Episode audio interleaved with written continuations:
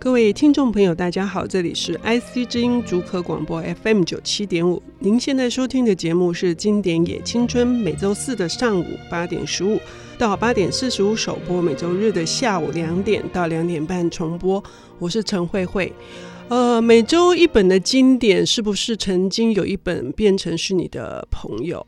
我觉得在这个交朋友的过程当中，我总是会看到很多鲜明的人物，他们不是活在古代，不是活在呃几百年前。呃，他们都活在我们现在的生活当中。今天呢，我们邀请到的领读人呢，是我一直在阅读上面的好朋友。呃，他介绍过很多很多的好书，在开卷版的时候担任主编，然后拿到了贡献奖。因为他而推动了这么多的呃阅读的活动，以至于让我们充满了这种欢欣的感觉。我们要欢迎李金莲，金莲你好。啊、你好，各位。朋友，大家好。哎，今年我为什么看到你，我今天那么的兴奋呢、啊？因为你出了新书，是是，呃、嗯，谢谢。这本呃《浮水路》是酝酿了大概四年的长篇小说，嗯，是，嗯，从一个编辑到一个呃小说创作，想必历经了很多的转折。对，有一段时间其实转换不过来，就觉得我所有的思考还是一个编辑的思考，是一个编辑理性的思考，要转换成一个创作者怀着情感去。体贴笔下的人物，其实我的确是经过一段很难转换的一个时间的。嗯，这本新书《浮水路》到目前为止，我听到的周边的朋友都是好评，好评不断啊！很希望呃各位听众朋友有机会也能够去呃理解一个爱书人，而且是描述他非常呃，我觉得是青春又纯真的。年代，嗯、哦，民国五零年代中后期那段时间、哦、所发生的，对，在一条河流边上所发生的一个呃少女的生活史。哦，说到少女，今天我们今年要带来的这本书也是跟一个少女十一岁的少女，嗯，是哪一本书？中文书名叫做《永远的迪迦》，它是一本经典，嗯、出版到今天已经四十年，哦、刚刚好四十年。我看那个封面还有整个感觉，因为出版社是那个小鲁嘛，所以是一个真正的 YA 青少年文学嘛。对，它可能被界定为一个青少年文学，青少年文学里的幻想文学。嗯，但是我我会觉得说，偶尔我们作为成人，我们回过头去看看这个青少年文学的时候，你会跟读一般成人小说的那个感受是很不一样，会觉得。就突然觉得身体里面好像突然有什么东西变得很轻盈，被放下来这样。嗯，那我会特别想要介绍这本书，也是因为正好前一阵子跟一位出版社的编辑，然后哎，我们俩就聊到这本书，就发现其实这本书可能在很多。年轻的爱书的朋友的他们的成长历程里是陪伴他们成长，其实他在台湾出版也非常的久，这样，嗯，所以我就觉得说，即使是今天一个出版了四十年的一本经典好书，无论是青少年或者是成人，我们都还是可以享受它。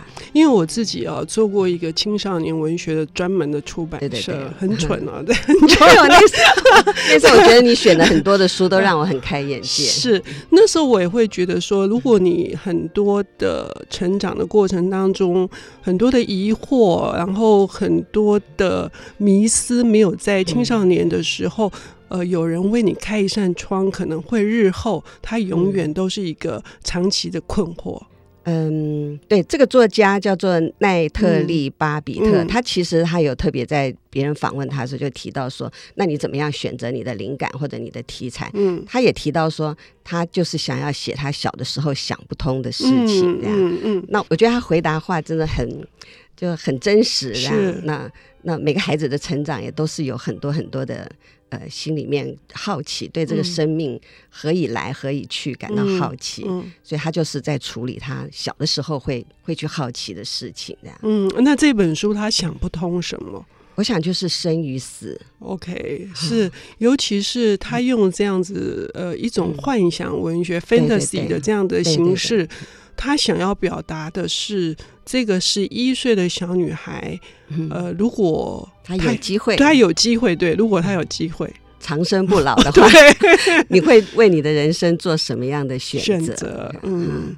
嗯长生不老听起来是蛮令人向往的啊，真的不老啊！嗯，在这个小说里面，当然也有一些呃我们常见的童话的元素啦，比如说长生不老是嘛哈，那青春之泉是嘛哈，那或者说里面还有一个坏人，或者说你要闯进一个森林里的一个森林的冒险，就他还是会拥拥有一些呃基本的童话的元素的。那里面当然故事讲到的就是有一个青春之泉，然后有一个家庭的人，他们不小心。喝了那个泉水以后，他们就开始长生不老。他们不会死，他们永远是活在他喝泉水的那个年纪里。嗯、然后很巧合的，他就又结识了这里面这个小女孩，叫维尼嘛。嗯、那这个维尼因为结识了他们，就心理上我觉得他就经过了一番那种心理的的转折。比如说刚开始还很惊喜，后来到开始觉得好恐惧哦，怎么会有这样一家人？最后他开始同情他们。当他了解到。生命有可能是大家梦想的那样长生不老，但是却带给他们这样大的痛苦的时候，他其实对他们赋予很大的同情，嗯，然后也愿意做他们的朋友，这样。嗯，我在读这本书的时候，我当然知道他是那个很有来头，因为在、嗯、呃，就是我自己、我妹妹，或是我有一些译者，嗯、他们住在美国，都知道说这本书是他们的小学生跟呃中学生在课堂上面是激起热烈讨论的一本书。所以作者的功力，我我早就知道他很厉害，巴比特。但是我没有想到他厉害到这种程度，是他那个文字美到，对，对，非常温暖，非常而且是一种散文体的，对对对，写作方式就是那个描写，我描写到那个树林的每一片叶子都吸引你。对，我特别喜欢这种带着诗意的笔。嗯我自己个人的阅读品味是这样，浮水路也是，对我我就是特别喜欢这样，嗯嗯、然后又很温暖，嗯，对，但是它其实里面有有超越一般儿童文学或者青少年文学的部分，比如说它里面有设计一个穿黄色衣服的人。嗯这个人物当然让我想到很多西部电影里面那种要要去炒作土地，然后用用尽了狡诈要来骗取你土地的那样的人，这样。嗯、那这里面这个角色，这个人也是如此，这样。但是他希望他知道了这个青春之泉的这个秘密以后，他当然希望能够把它炒作成一个商机。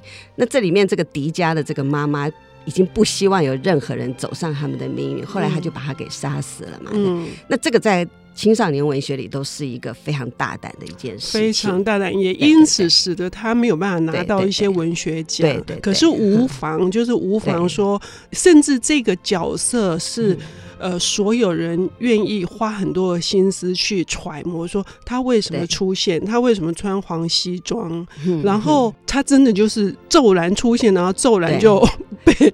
被杀了，嗯，对，那这个角色其实有一个隐喻啦。嗯、我觉得其实后来这个迪迦的爸爸跟这个维尼有一番谈话，嗯，我觉得那段谈话也非常非常美。他把生命用轮子来形容，嗯、然后觉得四季更替，有生有死。嗯、他花很长很长的笔墨，在跟一个十一岁的小女孩在阐述这种生命的道理。嗯，那事实上这个其实就是用作一个对比，这个穿黄色的衣服，这个神秘客。其实就是想要去破坏这个这个生命生命的轮转，对对，对，对，OK。好，关于这本《永远的迪迦》，是不仅青少年应该读，然后大人可能读了又有不同的况味。我们要休息一下，等一下回来再来聊《永远的迪迦》。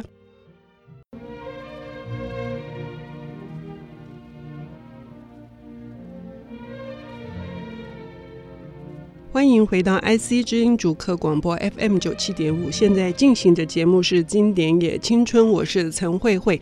今天的领读人是作家，呃，新进出了一本《浮水路》，非常的喜欢，而且有幸帮呃这本书在联合文学做了一个访谈。作者李金莲，欢迎金莲，谢谢、嗯，大家好。呃，我刚提到这个别册里面还有一点是金莲的回答，每一个回答都那么样子的诚恳，而且充满了一种呃非常，我觉得是那种清新的呃，虽然是一封很长的信，但是是很清新的味道。这个跟就是我们今天要谈的这本《永远的迪迦》有一些呼应的地方。呃，是这本书是原来你很久以前就读过了吗？我其实我是这样，我原本就读过，嗯，但是我的确是在写作的过程里面，我当时非常的焦虑，有一种无法排遣的那种缺乏信心。这时候我就大量的找各种以前读过的书再重新读，那《永远的迪迦》是其中的。一本这样，嗯，那尤其是在这个书的后面啊，那有一篇他的访问稿，嗯，那记者就问他，你是不是经过了很多很多的修改？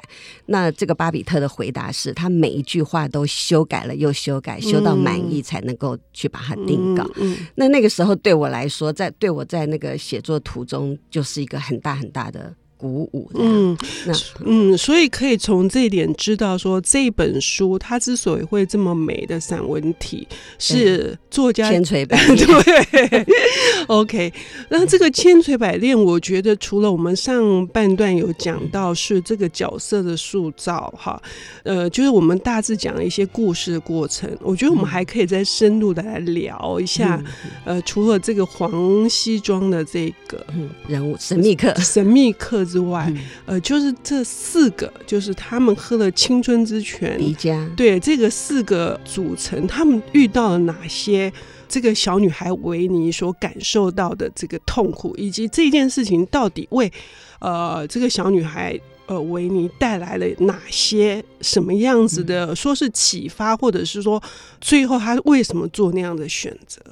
我觉得这个四个人其实有不同的含义。嗯，比如说，在这个杰西他们家，应该是说一个爸爸、一个妈妈、两个儿子。嗯，然后大儿子在喝到那个青春之泉的时候是年纪比较长这样，嗯，那小儿子大概是十七岁的时候喝到这个青春之泉，然后以至于他就永远停留在那个十七岁。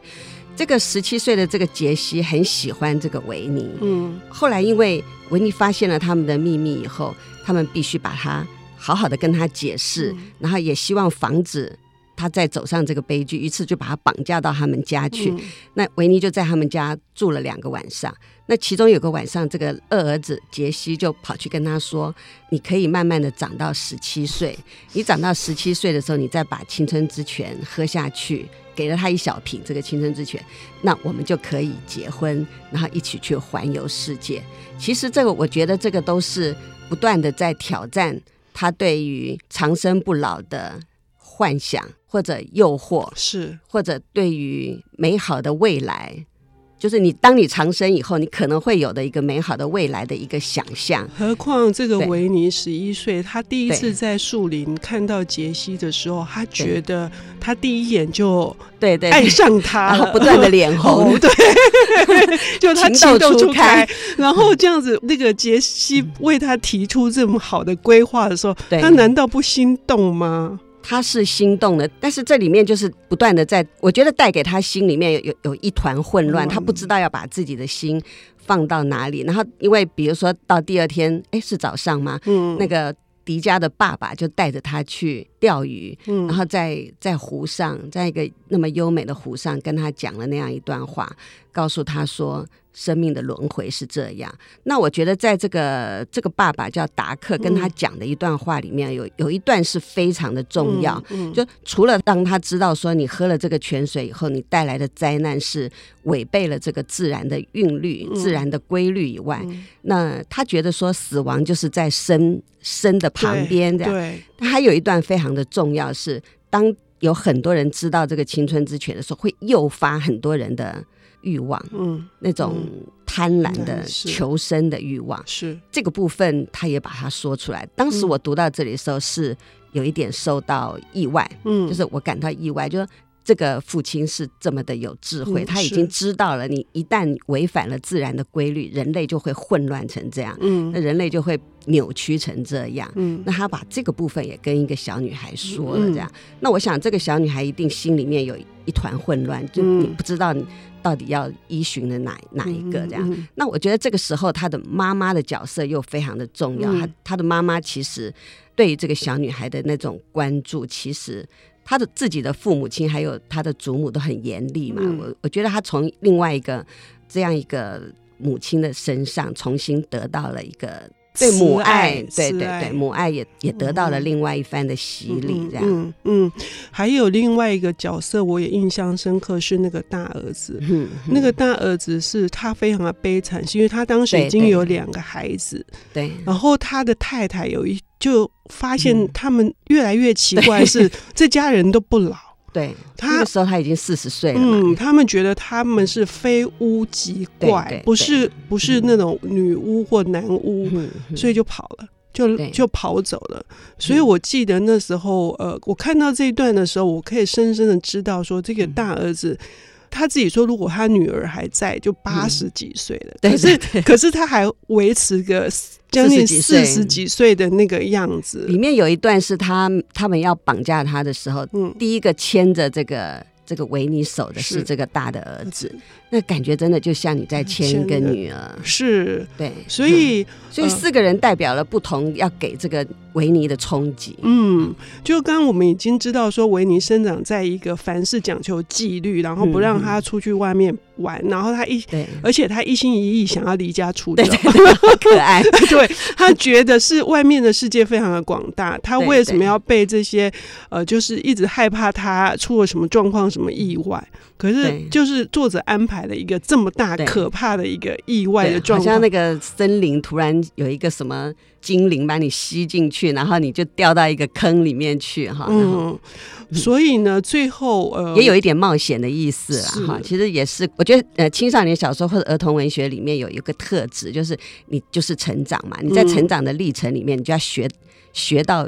勇敢起来，嗯、勇敢这件事情。嗯，嗯，嗯，而且它里面有安排一些小道具，比如说一开始的时候有一只蟾蜍。对对对。但是我们今天不能不能爆梗，我们还要，哦、我们要让呃听众朋友非常的欢迎来看，到底到底维尼他那一瓶那个让他十七岁喝的那一瓶青春之泉，他怎么处理？我非常喜欢这个结尾，是太喜欢了，是，所以这也成为它是一个经典的一个很重要的原因。我觉得这个结尾也完全超乎一般青少年文学或者儿童文学的处理方式，真的就是非常非常喜欢。对，我后来看到那个结尾，真的是浑身起鸡皮疙瘩，嗯、而且那个访谈里面有问那个作者说：“嗯、你是后来才想到的一个结尾吗？”